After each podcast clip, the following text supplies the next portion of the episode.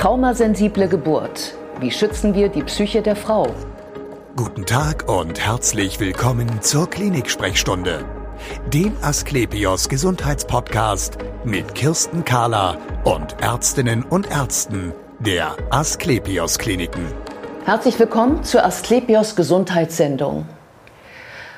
Ein Kind zur Welt zu bringen ist etwas ganz Besonderes. Die Geburt ist wunderschön, aber sie kann auch sehr anstrengend sein. Und manchmal wird die Belastung während des Geburtsvorgangs so stark, dass bei der Mutter ein Trauma zurückbleibt. Was das genau ist und wie man das verhindert, darüber sprechen wir jetzt. Bei mir ist Professor Dr. Holger Maul. Er ist Chefarzt der Geburtshilfe und Pränatalmedizin an den Asklepios Kliniken Barmbek und Wandsbek. Schön, dass Sie Zeit haben, Herr Professor Maul. Schön, dass ich hier sein darf. Danke. Ähm, wir sprechen von einem Trauma. Was genau ist das? Das ist ja nicht nur eine schlechte Erinnerung, oder? Trauma sind offene Wunden, bildlich gesprochen. Ähm, Dinge, die wir einfach nicht überwinden können, die wir einfach nicht loswerden so schnell und die immer wieder uns abhalten davon, zum normalen Leben zurückzufinden. Und das kann natürlich bei einer Geburt auch, äh, gibt es viele Gelegenheiten, äh, wie es zu Traumen kommen kann, äh, dass, die mich dann möglicherweise auch in der Folge äh, aus dem Schlaf reißen nachts oder die mich möglicherweise auch daran hindern, mich äh, so um mein Kind kümmern zu können, wie ich das gerne würde. Und äh, das gilt es natürlich zu verhindern. Das ist unsere wesentliche Aufgabe, ähm, zu verhindern, dass Menschen psychische Folgen von einer Geburt davontragen. Mm, was für Traumen können denn entstehen während der Geburt? Es können ähm, Traumen sein, die äh, schlicht und ergreifend durch die Gewaltigkeit der Geburt selber zustande kommen. Die Geburt selber ist ja ein gewaltiger Prozess, wo unglaubliche Kräfte frei werden, die ähm, man vorher äh, sich so gar nicht vorstellen kann, bis man dann selber drin ist. Dabei kann es zu körperlichen Traumatisierungen ja, im Bereich der Geburtswege kommen. Das kann schon Trauma sein. Aber es gibt natürlich äh, auch äh, Traumen, die dann äh, durch die Begleitumstände zustande kommen, durch Interventionen, durch Maßnahmen, die wir vornehmen. Ähm, da denkt man natürlich jetzt in erster Linie an den Kaiserschnitt, den Notkaiserschnitt vielleicht, oder man denkt auch an eine Sauglocke oder in seltenen Fällen auch an eine Zangengeburt. Ähm, Christella-Hilfe, also den Druck ähm, mit dem Arm oder mit der Hand auf den Uterus, der auch als traumatisierend wahrgenommen werden. Das ist das, was einem als erstes anfällt, einfällt. Aber es können natürlich auch ähm, Dinge sein, wo wir ähm, Menschen, die ähm, ja, äh, wo Menschen sich durch unsere Art zu kommunizieren ähm, überfordert fühlen und auch überfordert werden zum Teil. Also es beginnt mit dem Betreten des Raumes, Eindringen in die Privatsphäre Umgang mit der Intimität, ähm, der ja auch nicht so einfach ist für, für jeden. Für uns ist das täglich Brot, ähm, äh, auch im Intimbereich, am, in, am Intimbereich zu arbeiten, aber sich das immer wieder bewusst zu machen, dass das für das Gegenüber, für die äh, betreute Frau, die da ihr Kind bekommt, ja ganz gravierend sein kann und auch möglicherweise, wenn auch äh, ungünstige Vorerlebnisse stattgefunden haben, dass so schlimme Trigger sein können, dass man da im weiteren Verlauf gar nicht mehr davon loskommt. Ja, ähm, es ist ja vielleicht auch wichtig zu wissen, in welcher Situation eigentlich so eine werdende Mutter gerade ist. Das ist ja kein Patient, der auf eine Narkose wartet, sondern ähm, die, die, die, die ist sich ja der Situation unter Umständen bewusst. In welcher Situation ist sie denn? Also man sagt ja im Volksmund immer, man ist in anderen Umständen. Ähm, man muss sich das, glaube ich, immer wieder bewusst machen. Also auch wenn man, so wie ich, ja, über 25 Jahre im Fach ist, da muss man sich immer wieder bewusst machen und vor Augen führen, was man da vor sich hat. Nämlich nicht nur die Frau, sondern möglicherweise auch den begleitenden Partner, die Partnerin in einer, in einer Ausnahmesituation, einer absoluten extremen Ausnahmesituation. Ähm, und ähm, das ist nicht einfach so wegzustecken unter Umständen. Und ich glaube, das muss man, wenn man sich das immer wieder bewusst macht, jede Geburt ist anders. Auch jeder Mensch, den man da betreut, dem man da begegnet, ist anders, ist ein Individuum, was besondere oder eigene, eine eigene Vorgeschichte hat, eine eigene Geschichte hat. Das ist nicht einfach so. Ich muss mich diesen Menschen nähern und es äh, gilt äh, das meines Erachtens Gebot, äh, sich dem auch mit aller Vorsicht zu nähern. Menschen denen man begegnet, nicht in Schubladen zu stecken, sondern zu gucken, was sind die Erwartungen, was könnten die Erwartungen sein. Vielleicht auch einfach mal Fragen zu stellen, ohne gleich zu agieren und ohne gleich zu sagen, äh, wir würden das jetzt so machen, also wird so gemacht, sondern vielleicht auch zu fragen, ob das Gegenüber äh, damit einverstanden ist und das so mittragen kann. Ich glaube, das sind so ganz, also die Besonderheit der Geburt, sich auch im, in der ganzen Routine, die natürlich damit einhergeht, sich das immer wieder vor Augen zu führen, ist, glaube ich, das A und O.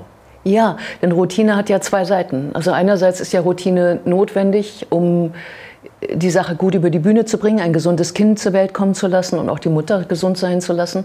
Auf der anderen Seite äh, desensibilisiert ja Routine auch so ein kleines bisschen. Und Sie hatten ja schon angesprochen, ähm, äh, wie Traumata entstehen, die, jenseits des blauen Flecks, jenseits des Dammschnitts oder des Notkaiserschnitts, sondern ähm, äh, in der Psyche der Mutter.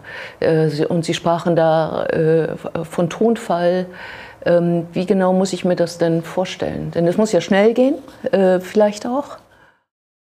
Ja, und dennoch ist es so, auch Dinge, die schnell gehen können. Ähm, gerade dort ist es, glaube ich, ähm, besonders wichtig, sich vor Augen zu führen, was diese Schnelligkeit für das Gegenüber bedeuten kann. Ähm, das Gegenüber kann sich sehr schnell vollkommen überfahren fühlen durch das Tempo. Und natürlich muss ich schnell agieren. Aber dann ist es umso wichtiger, klar und deutlich zu kommunizieren und auch beruhigend auf das Gegenüber einzuwirken. Es darf nie unter der Geburt das Gefühl aufkommen, dass eine Situation außer Kontrolle gerät. Also Hektik. Also Hektik, mhm. Stress, der ähm, weitergegeben wird. Es muss aus meiner Sicht, es ist gerade bei der Geburt von entscheidender Bedeutung, dass das Gegenüber sieht, ich, es geht jetzt schnell, es muss jetzt schnell gehen es gibt keine Mutter, die nicht das Beste für ihr Kind und auch für sich selber will, aber vor allem für ihr Kind.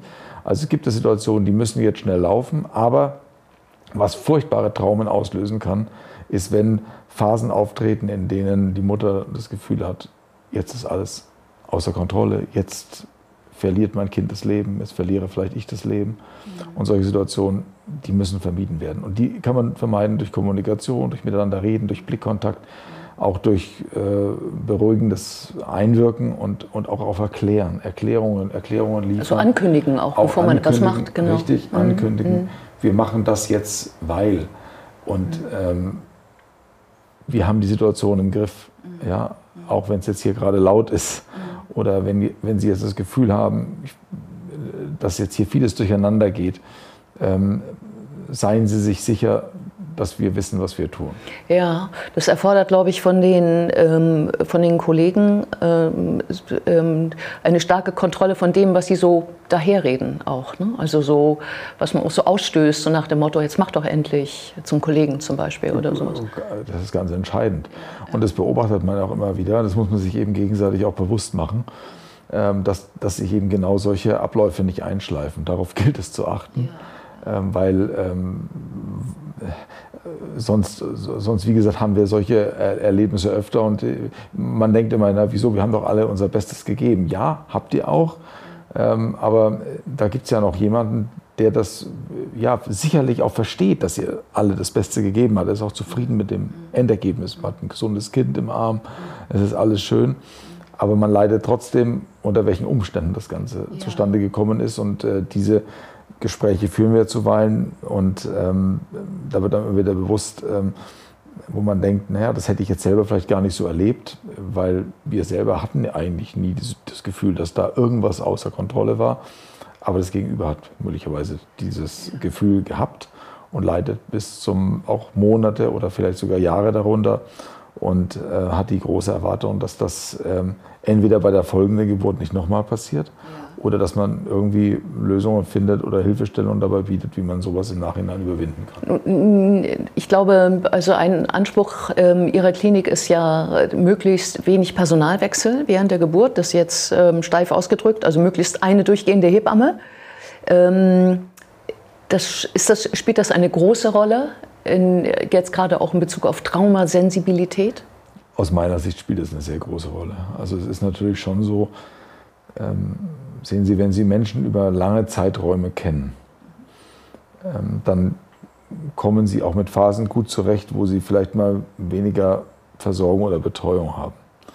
Aber gerade in der Geburtshilfe, wie sie heute organisiert ist, ist es so, dass wir möglicherweise das erste Kennenlernen in der Situation haben, wo man unter der Geburt bereits ist. Also wo bereits viel abgelaufen ist, wo man vielleicht schon Schmerzen hat, kräftige Wehen, wo die Blase gesprungen ist, wo vielleicht Blutungen aufgetreten sind. So.